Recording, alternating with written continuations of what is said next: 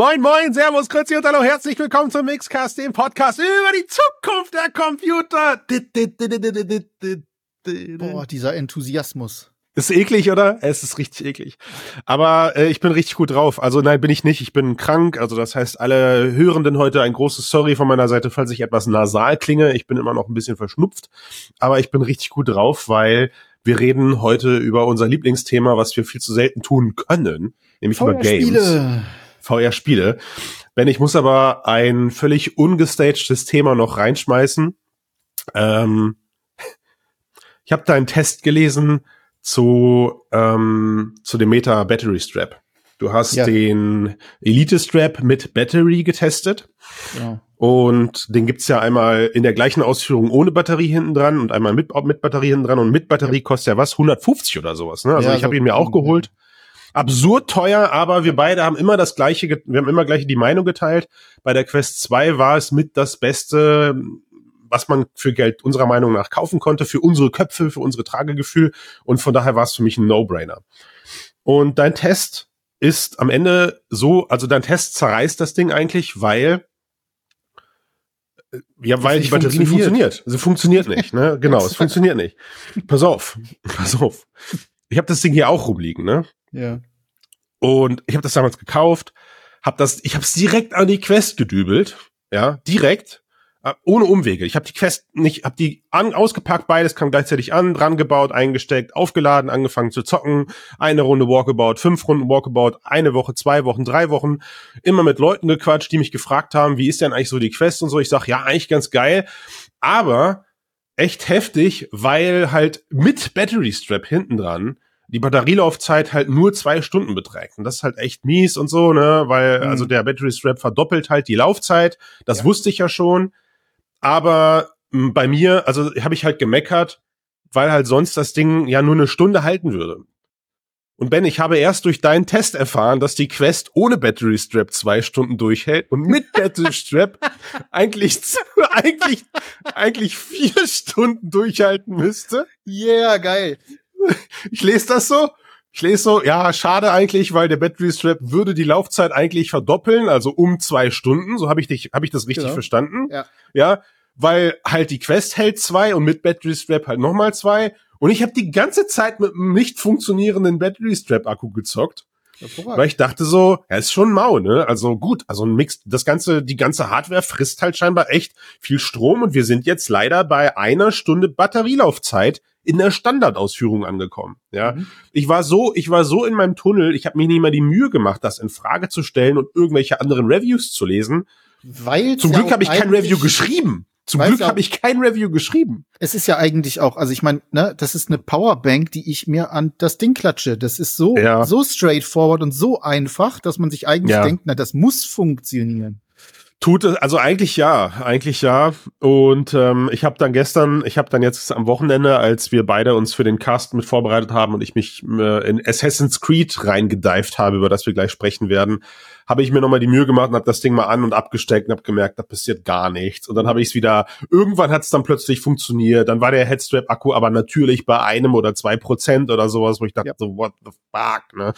Also vielen Dank fürs Retten. Hat bei mir nur zwei Monate oder knapp einen Monat gedauert, bis ich verstanden habe, dass die Batterielaufzeit der Quest eigentlich zwei Stunden nativ beträgt und ich hätte die ganze Zeit vier Stunden haben können ähm, weil jetzt kann ich das Ding zurückgeben. Ich hoffe, Meta nimmt das Teil noch entgegen. Ich, ich meine, im Rahmen der generellen Garantie, ich weiß nicht, was jetzt kaputt ist, die Quest oder der Battery Strap. Im Internet gibt's da ja geteilte Meinung. Ja, also Meta überlegt gerade mit ihren Technikerinnen und Technikern, woran es liegen könnte. Ja. Es scheint, also ist auch meine Vermutung, es scheint, also ich kann es mir nur vorstellen, dass es ein Softwareproblem ist. Warum auch immer äh, das an der Egal. Stelle nicht funktioniert. Also ähm, manchmal, manchmal funktioniert's ja. Ne? Also was ich ja, jetzt, was genau. ich jetzt am Sonntag ausprobiert hatte, war, ich habe den Battery Strap abgesteckt und habe ihn separat aufgeladen und beides dann wieder zusammengefügt und dann hat's geklappt. Also dann war der Battery Strap bei 100 Prozent. auch, genau. Und da habe ich mir gedacht, ah, okay, also anscheinend, ja, wie du schon sagst, softwaretechnisch gibt's da wohl irgendein Ladeproblem oder so und da müssen wir mal gucken, wie das läuft. Gut, genau. alles klar. Also, pass auf. Games. Also, in dem Moment, erstmal vielen Dank. Habe ich das, habe ich, danke habe ich schon gesagt, ne? Du darfst immer wieder Danke sagen, finde ich Bitte, gut. danke sehr, danke sehr, ja, Ben. Ja, gern. So. Immer gern. Jetzt äh, abseits der Batterielaufzeit. Und bevor wir in Assassin's Creed starten, weil aufgrund meiner Krankheit wir den Cast ja tatsächlich weiß ich nicht, einmal aussetzen mussten oder zumindest uns nicht getroffen haben und wir ja eigentlich erst über Vampire sprechen möchten, will ich dich hm. nochmal zu Vampire ausquetschen, weil du ja. hast Vampire the, the Masquerade Justice. The, okay. Alles klar, hol mich mal kurz ab. Was ist das? Weil dein Test las sich sehr interessant. Das ist äh, ein Spiel aus der World of Darkness. World of Darkness ist ein Rollenspielsystem, das gibt schon seit x Jahren. Ähm, ja. Nicht ganz so populär wie jetzt beispielsweise Dungeons Dragons oder ähnliche Systeme, aber da spinnt sich halt eine komplette Welt drum zu, in der es darum geht, dass es eine Parallelwelt zu der, zu den Menschen, zu der uns bekannten Menschenwelt gibt, in der es Vampire, Werwölfe und so weiter gibt, äh, die teilweise auch in eigenen Gesellschaften organisiert sind und so weiter und so fort. Also eine wirklich ähm, umfangreiche äh, Hintergrundgeschichte. Ja. Und diese IP, ähm, die World of Darkness, die hat Paradox Interactive äh, irgendwann gekauft. Ähm, und äh, da schließt sich dann sozusagen so ein bisschen der Kreis, weil die ja auch mit Fast Travel Games schon ein bisschen was gemacht haben. Ne? Das ähm, verhunzte Cities VR zum Beispiel haben sie gemacht. Na, na, na, na, also es hat dir nicht gefallen. Aber nein, es war, es war Käse, das stimmt schon, ja. Schrott. Ich nenne es Ja, okay. Schrott. Oh, okay. Entschuldigung, Schrott. ich wollte Don't trigger a Ben with City with, with City Aufbau spielen. Ich ja. weiß, ich weiß. Wir können Wenn das einer bewerten kann. Noch sagen, dass City Skylines 2 eine Frechheit ist, aber gut.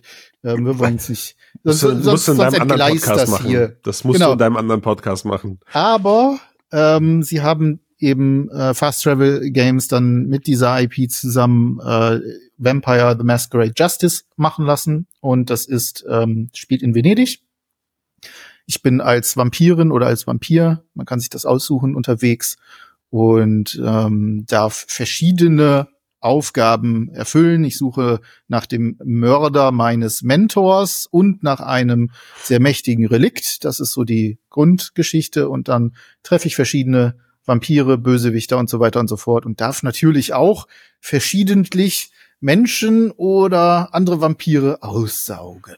So, dein, ähm, also erstmal grafisch sieht es, also ich habe mir den Trailer angeguckt, da ich dachte mir, ach komm, also das sieht eigentlich cool aus und ein Vampir sein wollte ich auch schon immer mal. Äh, gibt ne ganz viel Klettereinlagen, also wir, wir, wir merken schon, die Nähe zu dem gleich zu besprechenden Assassin's Creed ist, ist da. Es ja. ist auch ein Stealth-Spiel, ja. Genau, ne, sie, sie ist da, nur das, nur das Setting ist deutlich düsterer und vielleicht, ähm, ich glaube, das Spiel ist auch ab 18 bewertet, vielleicht etwas Gewalt mehr Gewaltinhalt da drin, es gibt mehr Okkultes, mehr Monster.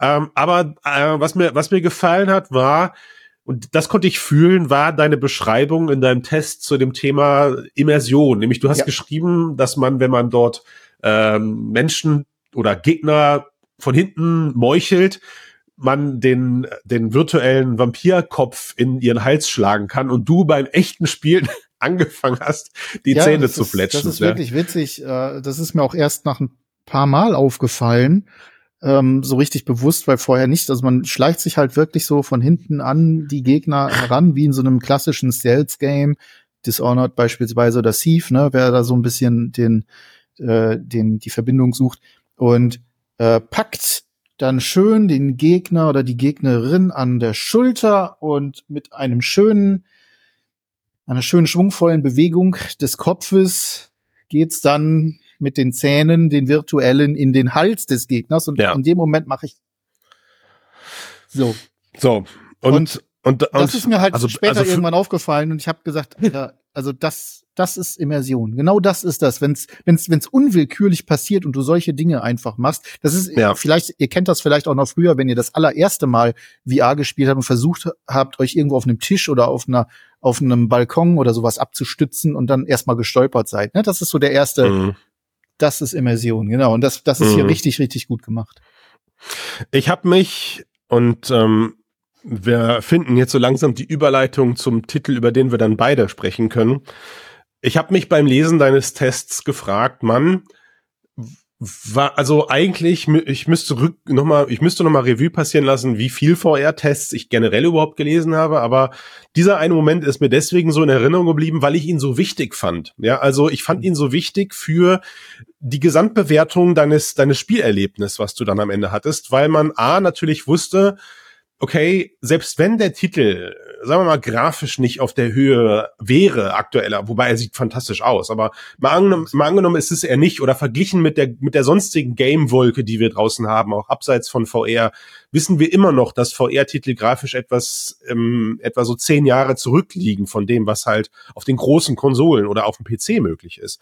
Und trotzdem fand ich halt dein Immersions- Anteil in dem Test so wichtig, weil er für mich einen Großteil den, des Mehrwerts ausmacht, den genau. gerade natürlich VR mit sich bringt. Und habe mich gefragt, warum kann da in generell in VR-Tests für alle anderen äh, Menschen draußen auf der ganzen Welt, die solche Reviews halt machen, nicht eine, nicht eine deutlich größere Rolle spielen, darauf hinauszuzielen. Also wie viel Immersion bietet dieser Titel jetzt wirklich? Ja. Das ist und, ja, oh, ja. Disclaimer, vielleicht habe ich zu wenig dazu gelesen insgesamt und das gibt's schon, aber für mich war das dieser Test ähm, so, so, so ein Augenöffner, wo ich dachte so, Mann, da will ich eigentlich mehr von lesen. Wie immersiv ist das jetzt für jemanden? Ne? Das ist eine ganz wichtige Geschichte, die auch so ein bisschen in die Richtung geht, wie wir auch ja schon seit Jahren immer wieder sagen, so besonders Spiele, die auf, also die, die VR-spezifische Inhalte haben, funktionieren halt super gut. Ne? Also Beat Saber ist so das mit das ähm, das das größte Beispiel auf, de, auf dem Gebiet. Also das lässt sich anders nicht darstellen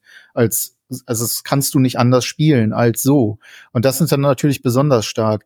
Und wenn jetzt hm. aber, und da kommen wir dann gleich auch noch mal bei Assassin's Creed ähm, drauf, die, wir uns die Frage stellen, okay, wie setze ich denn jetzt so ein klassisches Rollenspiel oder ein klassisches Adventure oder ein klassisches Stealth-Game vom, von der Konsole, das wir, oder vom PC kennen, wie setze ich das denn in VR so um, das, ja. wie, wie soll das gehen mit der ganzen Bewegung, ja. mit Hüpfen, mit Springen, ja. eben solchen Dingen. Und da ist es dann unfassbar wichtig, eben genau diese, diese realistische Bewegung als wirkliche Bewegung in das Spiel zu bringen. Denn genau das zieht dich dann erst rein. Ja, ich hatte so gehofft, Ben, dass wir die Diskussion genau in diese Richtung schieben können, weil ich möchte jetzt offiziell den Teil Richtung Assassin's Creed eröffnen. Kurz nachdem du Vampires Masquerade, bla bla bla, wie auch immer Titel Nummer drei für die Quest 3 oder für die Quest-Plattform dann getestet hast, nicht, nicht mal zwei Wochen später ist dann, ja, das ist so ein bisschen wie bei Kino-Releases, ja. Jetzt gibt's den wahren Jahresblockbuster plötzlich, der sehr, der sich sehr ähnlich spielt, wenn auch ein anderes Setting hat, nämlich meine Damen und Herren, es ist passiert. Assassin's Creed Nexus von Ubisoft ist auf Quest gelandet. Es ist ein Quest-Exklusivtitel. Das heißt also, er wurde in enger Zusammenarbeit mit Meta, mit Meta in den vergangenen Jahren entwickelt. Ähm, man geht davon, man kann davon ausgehen, er wurde auch stark subventioniert von oder finanziell supported von, von Meta. Und ähm, Holy moly ist der Titel gut.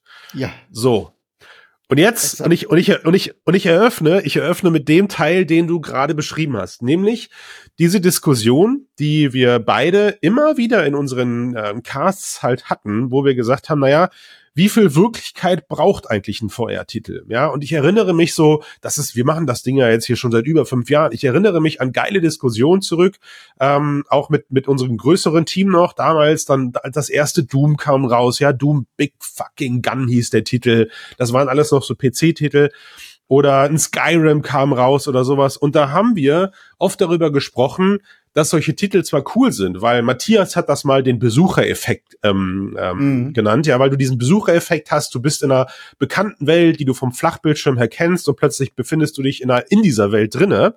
Und dann gab es aber damals immer folgendes Problem, nämlich bei The Doom, bei Doom zum Beispiel hattest du dann diese nichtswiegende, riesige Waffe in der Hand, wo du dann Mini-Nuklearexplosionen raus abschießen konntest und angefühlt hat sie sich aber wie Papier, ja. Mhm. Oder ähm, du hattest bei anderen Titeln das Problem, dass du quasi bei, bei Skyrim zum Beispiel, dass oder bei Fallout, dass du zwar ähm, als Rollenspielcharakter sowas wie eine wie eine super wie ein Superheld warst, aber du hast dich selber nicht so gefühlt, weil du bist nicht die Person, die super geile Bewegung durchführt oder bei diesen ganzen Marvel-Spielen oder sowas. Ja, also man hat immer so dieses Problem gehabt, dass man natürlich am Ende gespürt hat, dass man selbst nicht die Person ist, die man gerade im, im Spiel verkörpert. Okay? Und das aller, aller, allererste, was mir bei Assassin's Creed aufgefallen ist, ist, wie ich mich, vielleicht muss man sich auch darauf einlassen, aber wie ich mich schwingend mit meinen Armen und schnaufend durch mein Wohnzimmer geschwungen habe, wenn ich dann dort Kletterpassagen rauf, rauf, raufgeklettert bin oder von Dach zu Dach gehüpft bin, weil dieses Spiel es so gut schafft, dass ich mich fühle wie ein Killer-Assassine, der ja. gerade in Windeseile durch eine Stadt pfeift. Ja. Und das haben sie in Summe so gut hinbekommen, dass sie genau da die Nuancen dagelassen haben, wo meine körperliche Bewegung notwendig ist, nämlich beim Klettern. Ja, das Klettern muss geübt sein, um, um auch schnell zu sein. Man muss genau gucken, wo man greift. Es ist nicht so, dass jede Wand einfach komplett gegriffen werden kann. Ich muss schon aufpassen, was ich mir nehme und mich dann daran hochziehen. Ähm, aber sobald ich dann zum Beispiel anfange zu laufen oder über die Häuserdächer springen möchte, dann reicht es, wenn ich A gedrückt halte, also eine Taste genau. an meinem, an meinem Knopf gedrückt halte, nach vor, den Thumbstick nach vorne schwinge und mein Charakter läuft und springt exakt genau so, wie gesprungen werden muss, um auf dem nächsten Sims, auf dem nächsten Brett oder auf dem nächsten Häuserdach ja. zu landen. Und die, das, das war eine Kombination, wo ich dachte, okay, okay, es geht. Äh, sorry, es geht. Man kann genau. VR-Spiele so machen, dass ich mich fühle wie ein überkrasser Held, der ich im echten Leben nicht bin. Ein großer Teil dessen ist die Darstellung, ich, ich habe am Anfang ein bisschen mit mir gehadert, weil ich das nicht genau wusste, ob ich das geil fand. Das ist die komplette Darstellung meines Körpers ähm, in, in VR. Normalerweise kennen wir das ja, meistens wird darauf verzichtet, ähm, ne, weil das, weil der Körper nicht getrackt wird, der virtuelle Körper wird nicht getrackt und du hast halt in der Regel dann nur irgendwie vielleicht Arme oder wenn wir jetzt zum Beispiel bei Vampires hast du zwar, kannst du Arme an- und ausstellen, du kannst, ähm, also ne, hast dann die Arme, hast aber keinen Torso. Bei ja. Assassin's Creed hast du den kompletten Torso mit allem drum und dran. Ja. Und das Coole daran ja. ist, auch wenn es nicht 100%ig perfekt ist, aber gerade beim Klettern oder so, die haben das so gemacht, dass es wirklich aussieht, dass, dass die Beine aussehen, als würdest du wirklich auch dich an der Wand abstützen. Oder eben beim Parcours und beim Springen sind die Beine dann plötzlich so wie ne, gehen nach vorne. Geschwungen, ne? Sie sind ja genau. geschwungen, ja. Und das Ganze und das mit deinen, das mit deinen virtuellen, ja, Wahnsinn. Und das mit deinen Armen, die du dann halt selber vielleicht auch nach vorne schwingst, um beim genau. Sprung schon mal den nächsten Sims zu erreichen. perfekt zusammen. Ey, großartig, ja, ja großartig. Es, es ging so los. Also ich freue mich eigentlich auf, liebe, liebe YouTuber da draußen, wenn ihr solche, wenn ihr, wenn ihr demnächst solche Reviews macht, macht doch mal bitte Folgendes. Versucht doch mal Reviews zu machen, wo ihr in Character seid. Das heißt, was ich gemacht habe, irgendwann, einfach nur, weil ich Bock drauf hatte. Und natürlich habe ich es forciert, war, du hast so eine wunderbare, ähm, die haben, auch das haben sie schön gelöst, dass dein eigener Charakter eine Stimme besitzt, also Ezio Auditore, den du am Anfang spielst, spricht. Die Originalstimme wohlgemerkt. Es ist natürlich, also ja, da kommen wir noch zu, aber genau, er spricht und es hört sich wirklich so an, als ob du das selber bist, ja. Also das ist so, ja. so ein bisschen dumpf gemacht und es ist wirklich audiotechnisch mm, on the point, ja. Und jetzt pass auf, mach mal folgendes, gestikulier mal dabei, ja. Fang mal so an und, und ja. halt einfach deine Hände in dein Sichtfeld und dann, du kannst sogar diese schöne italienische Punktgeste machen mit beiden Fingern. Wenn du dann anfängst zu gestikulieren und dich so verbeugst oder Danke sagst und ja. so, so, so, ne, so den Weg bereitest oder so, es macht so Spaß. Ja. Man fühlt sich wie ein Kind, wie ein Kind im, weiß ich nicht, Spielzeugladen, ja. Das, ich das habe ich auch festgestellt, immer mal wieder, also auch, auch so zwischendurch, wenn irgendwo so, so what the fuck oder so eine, ja. machst du so. Genau, ne, ja. Und, äh, geht's noch und also man halt muss die so typischen Sachen, weil man einfach auch wirklich so da drin ist. In Character, Ganze, genau. Ja es, ja. es fühlt sich halt wirklich gut an, in dieser Welt drin zu sein und man ist wirklich ja. drin, anstatt nur irgendwie, ne, anstatt dass man nur irgendetwas äh, dort steuert. Das haben sie wirklich on point so gut hinbekommen. Ja, und, und, und das ist, und das ist etwas, ähm, mein altes Ich vor fünf Jahren, vor ha, leider mittlerweile fast zehn Jahre, weil so, so alt wird nächstes Jahr diese VR-Branche hier. Diese, diese, diese aktuelle Welle, könnte man fast sagen, sie wird zehn Jahre alt mit 2024. Müssen wir eigentlich eine fette Party organisieren.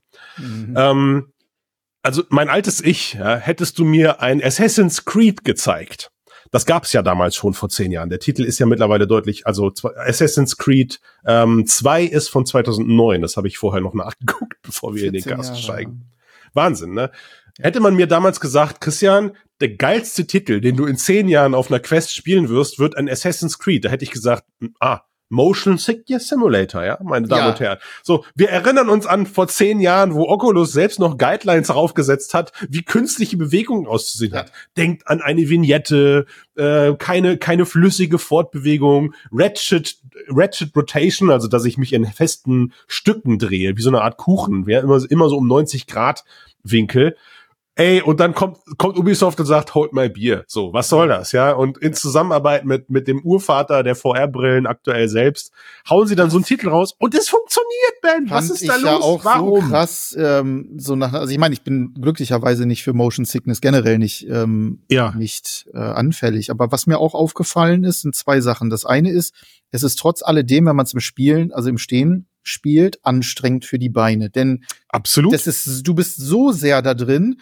Ähm, es gibt dann später, ich, ne? will nicht spoilern, aber es gibt dann, ja. es gibt mehrere, ähm, mehrere Szenen, wo man wirklich in großer Höhe unterwegs ist und auch auf kleinen oder engen Plattformen oder Simsen in sehr großer Höhe steht. Ja. Es gibt da vor allem eine, ähm, ich sag nur Kirche, ähm, die hat mich wirklich auch an die Höhenangstgrenze gebracht und zwar Ach, in einer Art und okay. Weise, dass ich, dass ich wirklich mit angespannten Fuß und ähm, Unterschenkelmuskeln versucht habe, mich zu balancieren und immer wieder hm. auch zwischen der bei der Quest zwischen den Augen immer gucken musste, okay, du stehst noch fest, du stehst noch fest. Ach das was. Ist, ja, ja, das ist wirklich krass gewesen. Aber, und das finde ich, also das ist ne, wieder mal auch zum Thema Immersion, fantastisch gelungen. Ja. Richtig ja, gut, hat mich richtig abgeholt und vor allem, es war ein geiles Erlebnis, nachdem ich es geschafft hatte, das Aufatmen. Und, wow, das hast du geschafft, geil, toll, Mann, bist du ein toller Hecht, großartig. Aber das Coolste an der ganzen Geschichte und das, das dieser dieser Motion Sickness Kram, wenn ich wirklich dann wegrenne und über die Dächer und wie ein Bekloppter da durchheize, mir ist kein kleines bisschen auch nur schwindelig schlecht. Oder Warum? Ich verstehe, es ist geil, oder? Es ist so Wie geil. Macht ihr das bitte? Wie ich weiß es nicht. Ich weiß es ja? nicht.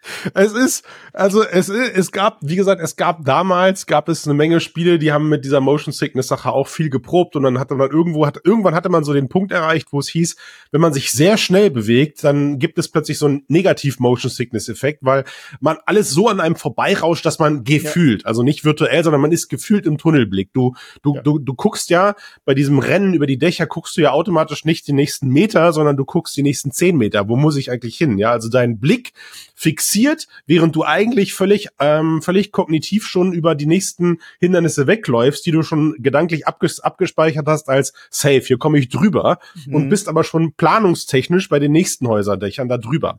Und ich glaube, also wie gesagt, generell muss ich sagen, ähm, sachlich gesehen, ich glaube, Motion Sickness ist schon etwas, an das man sich gewöhnen kann. Ähm, Im Sinne von nicht, dass man den dass man die Übelkeit einfach unterdrückt. Das nicht. Aber ich habe für mich festgestellt, dass ich gerade zu Beginn der VR-Zeit viel anfälliger war für Motion Sickness.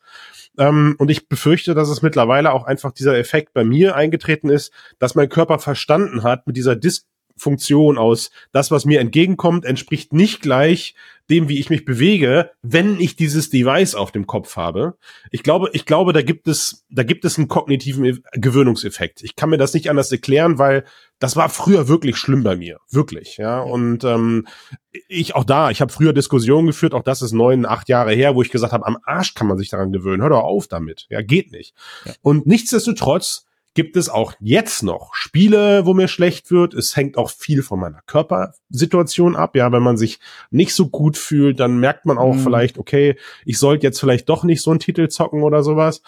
Ähm, das kennt man aber auch von Flat Games, ja, wenn man, weiß ich nicht, ein schnelles Beat'em Up spielt und kriegt aber irgendwie mit, man ist ein bisschen groggy oder ein bisschen müde, dann holt man vielleicht doch eher ein exploratives Game raus und, und, und haut das in die, in die, in die Bibliothek und spielt dann das oder sowas, ne, statt ein schnelles Reaktionsspiel. Also gibt es überall.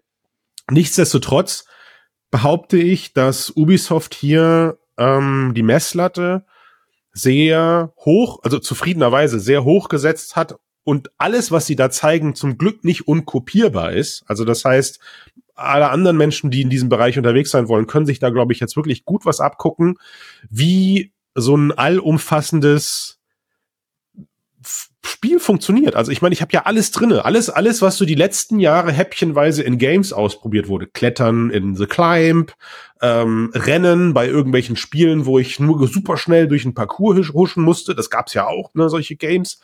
Ähm, bis hin zu den weniger guten Sachen, zu denen wir jetzt gleich kommen, was das Thema Nahkampf oder sowas angeht. Ne? Also es hat ja wirklich eine Menge, eine Menge aus den letzten zehn Jahren VR-Forschung in, in, in weiterer Perfektion in, in sich drinne. Ich will nicht sagen, dass das das Endziel sein muss oder sein soll, also dass jetzt die nächsten Jahre nichts Besseres rauskommt. Wenn es dann da ist, werden wir beide das wissen.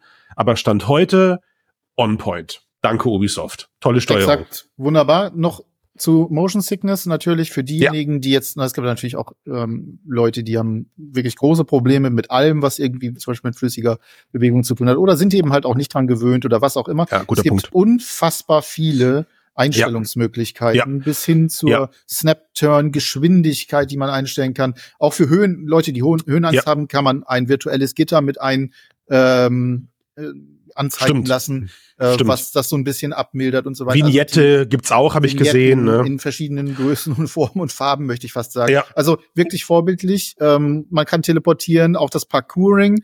Äh, es gibt da zwischen, es gibt ja auch so Tour, ähm, ähm, äh, Aufgaben meinst du, wo genau, ich, mhm, die ja. kann man automatisch erledigen lassen, wenn man das absolut nicht hinbekommt. Ähm, ja. Ne? Also ja. all ja. solche Sachen, die dafür sorgen, dass man das Spiel auch trotzdem genießen kann, sehr, sehr vorbildlich. Und, Und ähm, ja.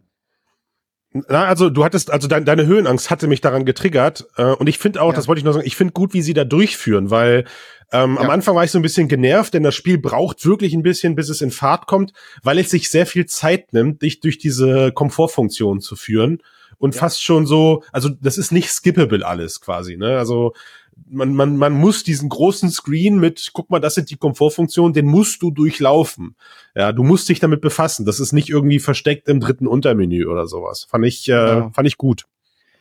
Aber, und äh, das, darüber müssen wir unbedingt noch mal reden, weil das ist einfach mein Lieblings- Move in diesem ja. Spiel. Ich ja, ich weiß, was du sagst. Ich weiß, was ich du liebe sagst. es, der der Jump auf einen Gegner und ihn dann zu erdolchen. Meine Güte, habe ich eine perverse Freude daran. Hab ich es wird niemals alt, es wird niemals langweilig und ich freue mich jedes Mal, wenn irgendein Depp so lang läuft, dass ich ihm auf die Birne springen kann. Und ich denke mir dann immer so, ja, jetzt gleich wieder. Und schon vorher, das ist so richtig schon, das ist richtig perverse Freude. Ich, ich, ich mache dann immer vorher schon das Handgelenk. Diese Klinge, oder? Großartig! Und das gleich, großartig. Gleich bist du dran. Also, gleich bist du also, dran. Pass und dann auf. springt man runter in Zeitlupe auf ihn drauf und macht diese, ah diese Bewegung von oben runter und ja. nagelt ihm das Messer ja. in die äh, Extremitäten. Ja. Also großartig schön. Also pass auf, also pass auf. Und solche und solche, ich glaube, ich glaube, das sind die Momente, warum dieses Spiel bei mir gerade so so gut wegkommt, weil ähm, sowas hatte ich halt lange nicht mehr. Ja, du stehst in deinem, also man steht ja immer manchmal so ein bisschen gefühlstot bei sich im Zimmer und spielt Walkabout oder irgendwelche anderen Sachen. Aber bei diesem Spiel war ich ständig am Grinsen bis hin zu, dass ich irgendwann mich vor mich selber erschrocken habe, weil ich irgendwelche Laute von mir gegeben habe in echt und, und hatte mich aber mittlerweile seit 40 Minuten selbst gar nicht mehr gehört, weil ich war Ezio mhm. Auditore, ja.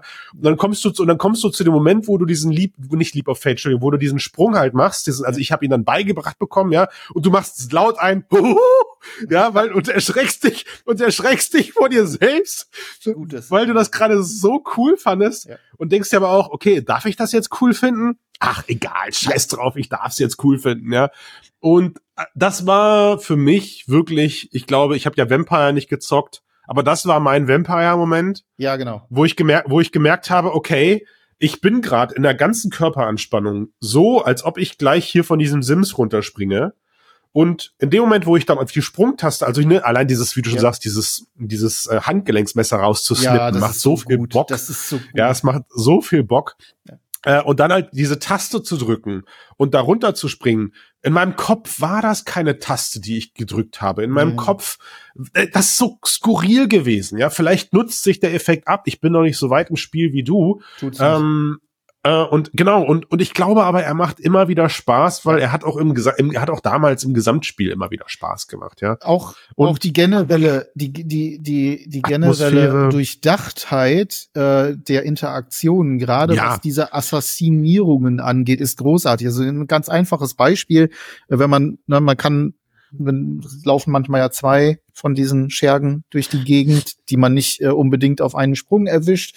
Aber man macht dann diesen schönen Sprung, nagelt den einen nieder und greift dann einfach beiläufig an die Brust, zieht sich das Wurfmesser und in einer fließenden Bewegung jagt man dem nächsten, der gerade noch so ein bisschen konsterniert ist, was da neben ihm gerade passiert ist, das Wurfmesser ja. äh, in die Brust fantastisch. Es macht so ist großartig, oder? Ja, ja, es ist, es ist wirklich großartig. Und wir kommen, wir kommen gerne mal auch zu ein bisschen Kritik, die wir einbauen können. Man will das Spiel aber auch deswegen so spielen, weil sobald das Spiel in den Nahkampfmodus wechselt, merkt man halt Nahkampf genau das, ja. merkt man halt genau den Gegeneffekt von dem, was wir am Anfang so toll finden, nämlich in dem Moment merkst du, ja, okay, ich bin eben, also nicht, ich bin kein krasser Assassine, sondern ich kämpfe halt gerade gegen Luft. Ja, also man merkt natürlich in dem Moment, es gibt keinen, keinen Widerstand beim Kämpfen, es gibt keine, keine wirkliche Herausforderung und auch, auch die Art und Weise, dass du dir so, dass du dir so als Assassine vorkommst, wie du dir gerade vorkommst, ist auch ein so schöner, subtiler Effekt, den das Spiel schafft. Warum? Naja, weil die Gegner auch alle ein bisschen langsamer brauchen als in echt und weil sie dich auch oft nur einzeln angreifen, obwohl sie zu fünft um, um dir herumstehen. Ich weiß nicht, oh, ob das später im Spiel dann noch. Das kommt okay, noch, kommt, ja. kommt noch. Oh. Ne? Aber, aber es ist, es ist äh, aktuell für mich zumindest so gewesen, dass ich immer gedacht habe, ja, gut, also Nahkampf ich hoffe, ich hoffe, ich kann darauf verzichten. Ich hoffe, ich bin ein guter Assassine und kann die Leute alle aus dem Schatten heraus töten, weil später gibt's dann Momente, dann musst du durch, äh, durch, durch ein Gebäude durch, da laufen mehrere Wachen rum und die kannst du halt auch alle anschleichen von hinten, dann erdolchen oder anderweitig, ne, du lenkst sie mit was ab, was du schmeißen kannst, gehst dann dahin, erdolchst die Leute von hinten oder nimmst dein, nimmst dein Schwert. Und ah, also das habe ich, das habe ich wirklich dann am Ende versucht, am meisten durchzuziehen ja, und ich habe jetzt ein bisschen erst frustrierend, muss man ganz klar total. sagen. Ähm, das ist aber aber ich weiß auch nicht, wie man es besser macht. So gut gelungen. Ja. Ähm, ja, Until Dawn. Until Dawn okay. äh, gibt's, Until Dawn heißt es, glaube ich. Äh, das ist ein sehr, sehr gutes, ich glaube, es von, von Shell Games, wenn ich mich irre, auf jeden Fall ein sehr, sehr gutes Nahkampfspiel. Das kann das hervorragend. Es ist nicht, es ist nicht schlecht. Es ist nicht absolut schlecht. Also man muss sich halt wirklich daran, man muss sich wirklich überlegen, was tue ich jetzt als nächstes, wie reagiere ich, wie kontere ich. Ähm, das Ausweichen ist etwas zu äh, hm. behäbig, also man ist dann super langsam und teilweise kann man nicht ausweichen und dann ist auch einfach irgendwann so dieser diese Panik manchmal, die man dann hat, wenn man zwei gegen zwei oder drei kämpft. Ähm, ja. Was mache ich jetzt als nächstes? Und sich dort zu sortieren, das braucht ganz schön Übung. Es gibt ja. manchmal, ich hatte ein paar Nahkämpfe auch mit mehreren, die waren richtig gut. Ne? Dem ersten, zack, das Wurfmesser. Kommt, äh, kommt, zweiten, kommt Gefühl auf, meinst du? Ja? weggerammt, dem dritten ja, okay. schnell den Bogen, okay. zack, mit dem Pfeil und dann nur noch einen gehabt und äh, gegen ja. einen kann man ganz gut kämpfen. Und dann sind auch so Sachen wie so äh, im richtigen Moment einfach zu stechen, anstatt einfach nur zu prügeln oder so. Okay. Ähm, kommt dann wirklich gut. Also es, es hat Potenzial, ist aber nicht so gut wie alles andere. Was ich aber auch wiederum, wie du schon gesagt hast, ganz gut finde, weil der wirklich starke Part ist das Schleichen und das heimlich ermorden. Wobei ich auch hier sagen muss, ne, wir waren ja, wir waren am Anfang ja wieder bei diesem Thema, wie, wie gut Assassin's Creed die Nuancen schafft zwischen was muss ich selber tun als Mensch, also wo hab ich, wo muss ja. ich meinen Körpereinsatz zeigen und wo nutzt, wo gibt mir das System Selbstfunktionen, also Nutz, Komfortfunktion. Für mich war auch, auch dieses Kämpfen hat mir nochmal gezeigt, und auch der gesamte Spiel, die Spielmechanik, wie unfassbar unmöglich ich persönlich es glaub, es halte, dass man solche Spiele nur mit Händen spielt. Also der Controller oder die Controller sind unabdingbar, unabdingbar. Ja. ja was das, was ja. das, was das, weil du halt so viele Dinge äh, kognitiv damit durch, damit durchführen kannst, die dem Thema, die, die dem Spiel halt unter anderen Umständen gar nicht beizubringen wären, wenn du nur die Hände hast. Und eine Sache davon, für die ich sehr dankbar war, war so nach den ersten zehn Minuten das Ducken. Mein lieber Scholli. Also am Anfang hieß es, ja, du kannst dich echt ducken, du kannst aber auch eine Taste drücken. Und ich, ich war so drin, ich dachte mir, äh, ich duck mich natürlich wirklich. Das ja. geht bis, sogar, aber nach, wenn du geduckt bis, bist. Kannst ey, du noch aber tiefer hinter irgendeine eine schmale Deckung gehen, so. dann sehen die dich nicht. Das ist richtig. Das ist ja das geil. Ist, das ist krass. Okay.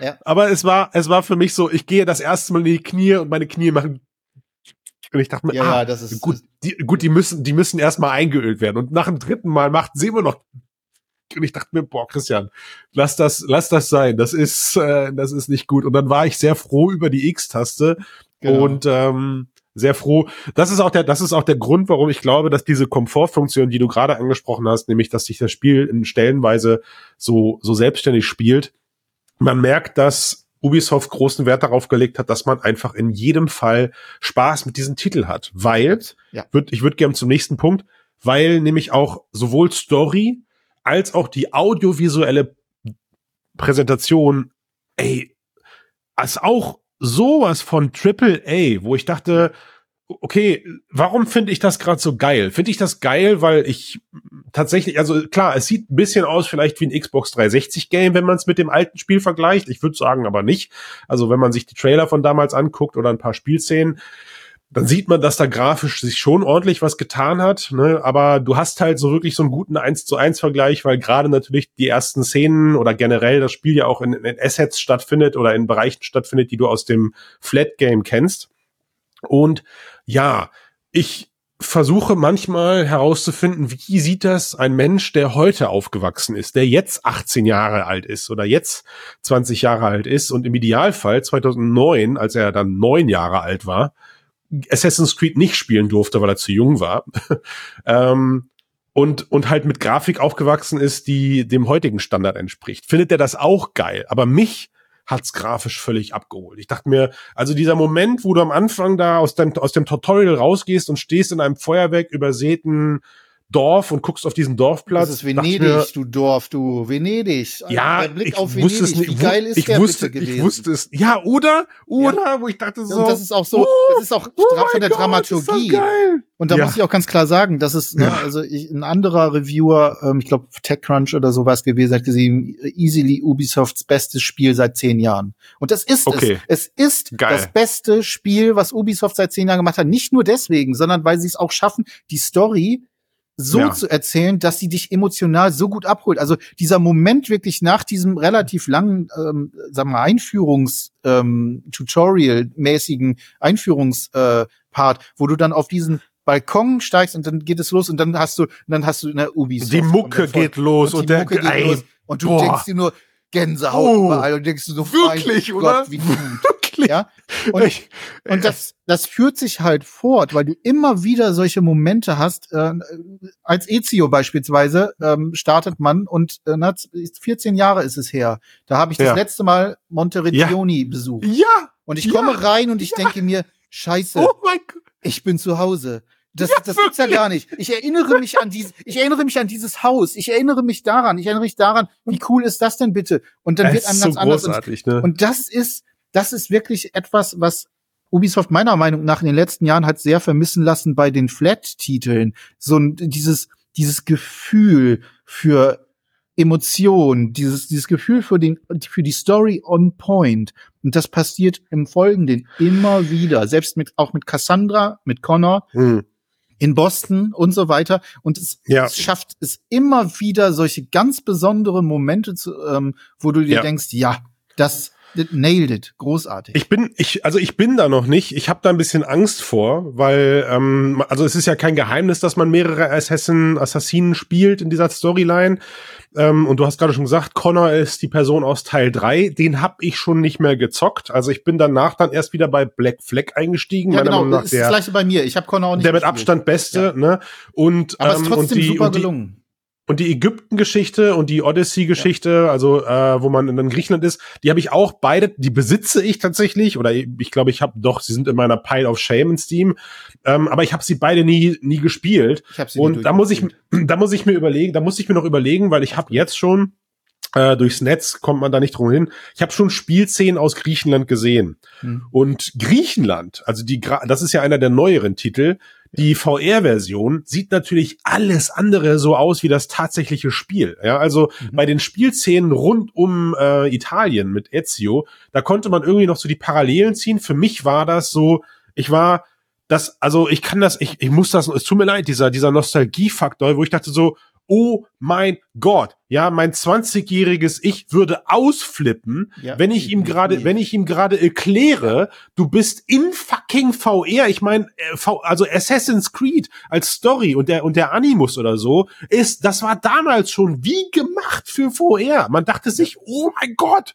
ich will genau das, ich will in den Animus rein, ja. Und wenn du dann die ersten Animus-Szenen am Anfang spielst und merkst, sie nutzen einfach Mixed Reality. Ja, und du cool bist ist in deinem denn, ne? oder du bist Ja, in deinem Wohnzimmer so- und kriegst ja, plötzlich einen Call und so und, Ja. und loggst dich ein. Und diese kleinen Details, dass wenn du mit Leuten redest und die sich ausloggen, sie den Move machen, als ob sie eine VR-Brille absetzen. Ja.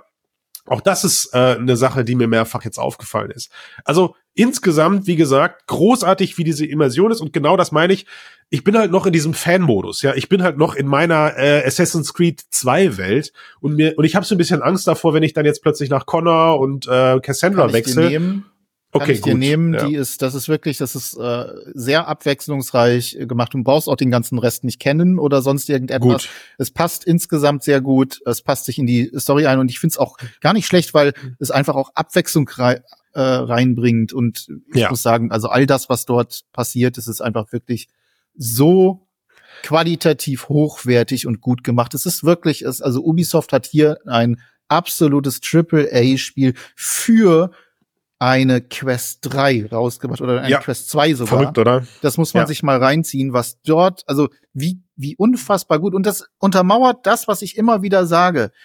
Man muss als Entwicklerstudio das Medium verstehen und man muss Hm. wissen, was mache ich Verstehen denn da wollen eigentlich? was, auch, ne? was möchte genau, man muss es wollen. Man muss verstehen, was möchte was möchte ich, dass ein Spieler, eine Spielerin erlebt Ja. und wie.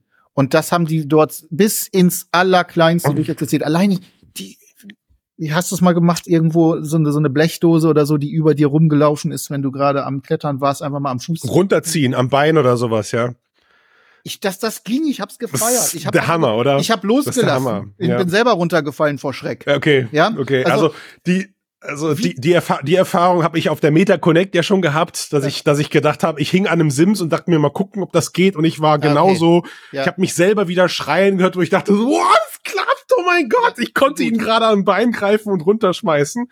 Ne? Und auch noch, noch mal, bitte, bitte, bitte, liebe Hörenden, versteht mich nicht falsch.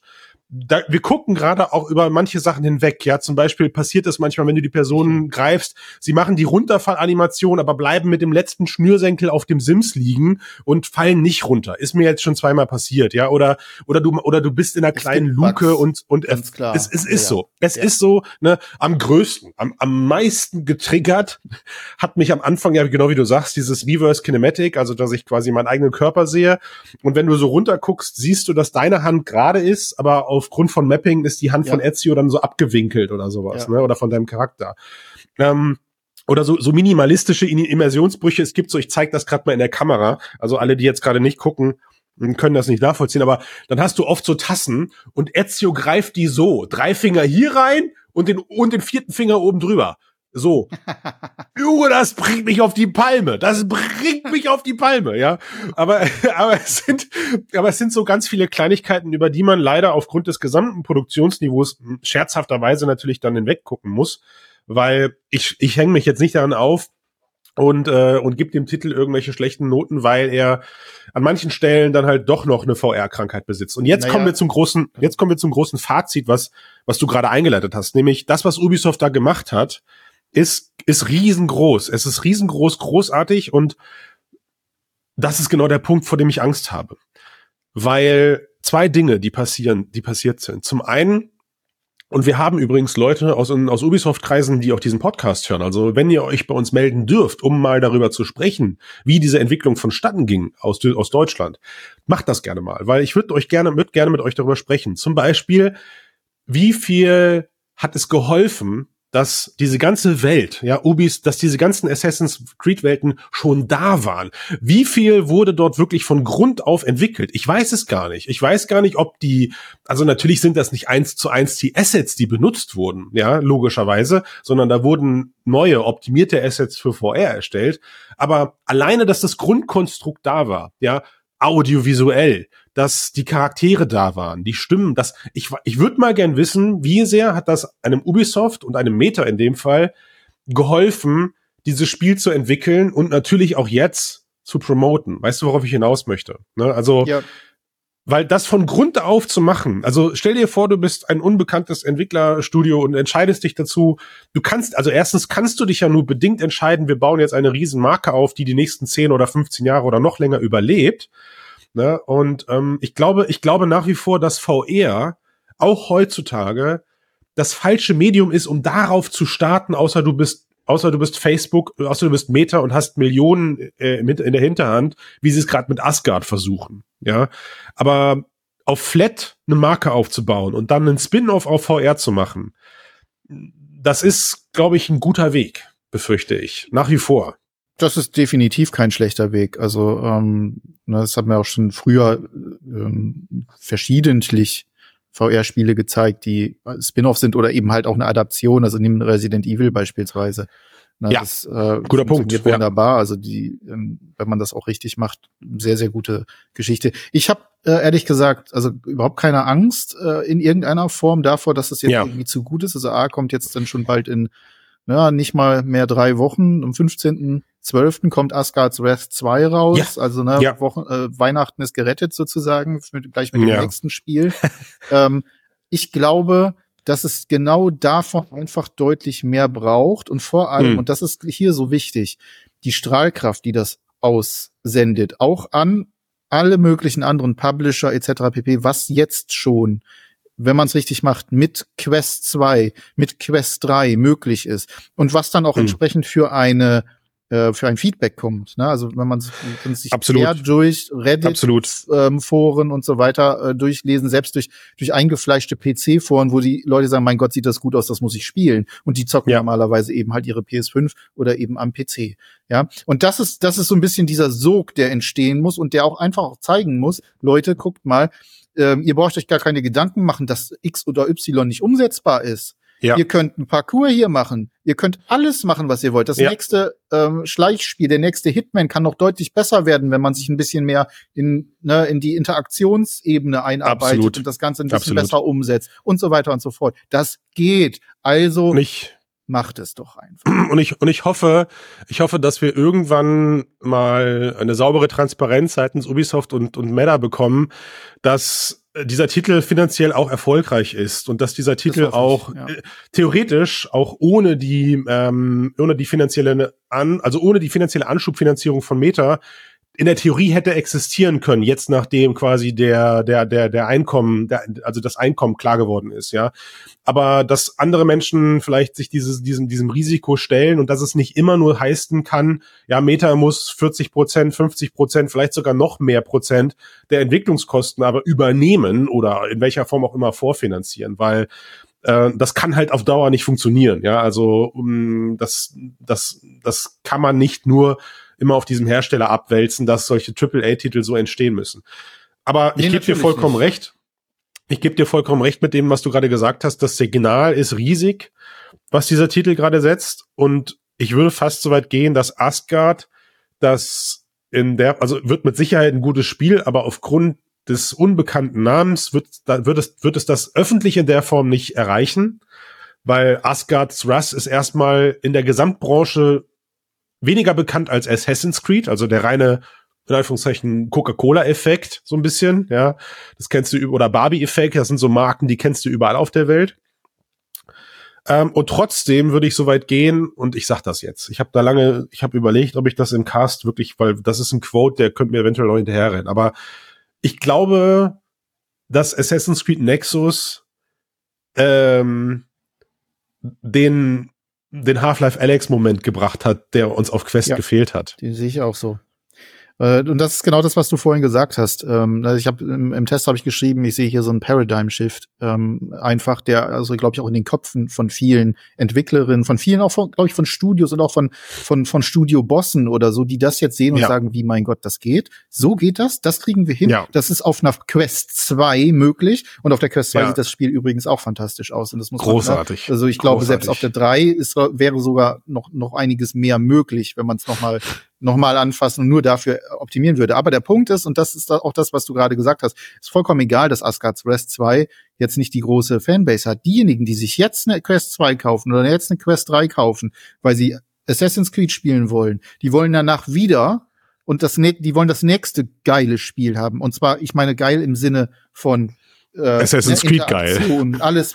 Ja, Ja. Assassin's Creed geil. Und da ist Asgard's, Asgard's West dann der nächste Punkt und die nächste Haltestelle kommt zum richtigen Zeitpunkt hinterher, um wieder. Sogar für lau. Natürlich jetzt davon ab, wie gut es ist. Wie gut Ja. es ist, äh, hängt, hängt natürlich viel davon ab. Aber das, was man schon gesehen hat, da darf man, glaube ich, schon eine ganze Menge erwarten. Und deswegen, also das ergänzt sich sehr gut und ich hoffe sehr, dass dieser Schwung, der gerade kommt und der zeigt, Leute, ähm, ihr braucht keinen PC, ihr müsst nicht unbedingt einen PC-Titel machen, ihr Mhm. müsst nicht erst Mhm. irgendwie die große Geschichte fahren, sondern ihr habt hier Ja. könnt mit der Quest 3 schon tolle Welten schaffen und die Ja. entsprechende Zielgruppe, die wächst mit den Spielen. Man kann, man kann Software, verdammt viel Spaß haben, fertig, ne? So. Ja, man kann, genau. man kann etwas, natürlich ist im direkten Vergleich nach wie vor technisch gesehen ein Alex um, um Welten, äh, vorne. Also da, da, da zerbricht alles, aber ich war alleine schon überrascht, wie viel man in Assassin's Creed anfassen kann und wie viel responsiv auf das reagiert, was ich so mache. Ja, also es ist so, alleine, ich hatte, ich hatte dann irgendwann mein Schwert in der Hand und bin dann durch den Gang geschliffen und während ich durch den Gang schleife, eckt mein Schwert überall an und macht pling plong, plang, plang, plang, ploing. Ja, ja. Und auf einmal hören die Leute mich, wo ich dachte so, ah, krass, ist gar nicht so einfach mit dem Schwert in der Hand durch so einen Gang zu schreifen. Also steckst es mal lieber weg. Ja, musst du gleich erst rausholen. Und das sind so, so, so Nuancen, das schon mal, das schon mal auf so einer mobilen Plattform darzustellen, dann verzeihe ich in dem Moment auch, dass Becher, wenn ich sie irgendwo hinschmeiße oder so, nicht zerschellen und nicht kaputt gehen, wie es beim Alex, wie es bei dem Alex halt der Fall ist. Und trotzdem, auch das behaupte ich, trotzdem hat der Titel mir auch gezeigt, dass ich 100% mittlerweile, 100% davon ausgehe, dass die Steam VR-Brille, die ziemlich sicher in der Mache ist, Ja. wenn die in zwei, drei Jahren rauskommt, dass sie mit Half-Life Alex rauskommen wird, weil es ist technisch optimiert möglich, ein Alex auf eine mobile Plattform, mit Sicherheit hat es hier und da ein paar Abstriche, weil, wie gesagt, mobile Hardware technisch gesehen immer ungefähr zehn Jahre hinter dem herhinkt, was im PC-Bereich gerade machbar ist.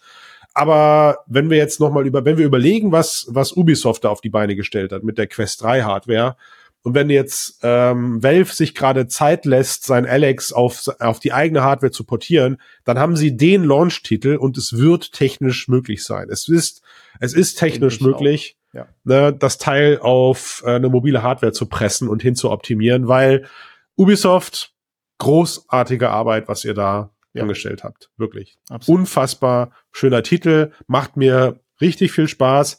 Wir reden hier von knapp 15 Stunden Spielzeit, also es ist auch kein Snack, würde ich aber noch sagen. mehr drin versenken, ja. Genau. Ähm, ich muss, ich muss gucken, dass ich den Titel jetzt durchgezockt bekomme, bevor Asgard's Rest rauskommt, weil sonst äh, Unbedingt. komme ich tatsächlich, sonst komme ich tatsächlich in Zeitprobleme so langsam. Ähm, es ist seit langer Zeit mal wieder so, dass ich mich darauf freue, dass mein Arbeitstag zu Ende geht und ich abends dann halt die Brille anschmeißen kann. Ja. Das hatte ich lange nicht mehr. Das hatte ich wirklich lange nicht mehr. Ja.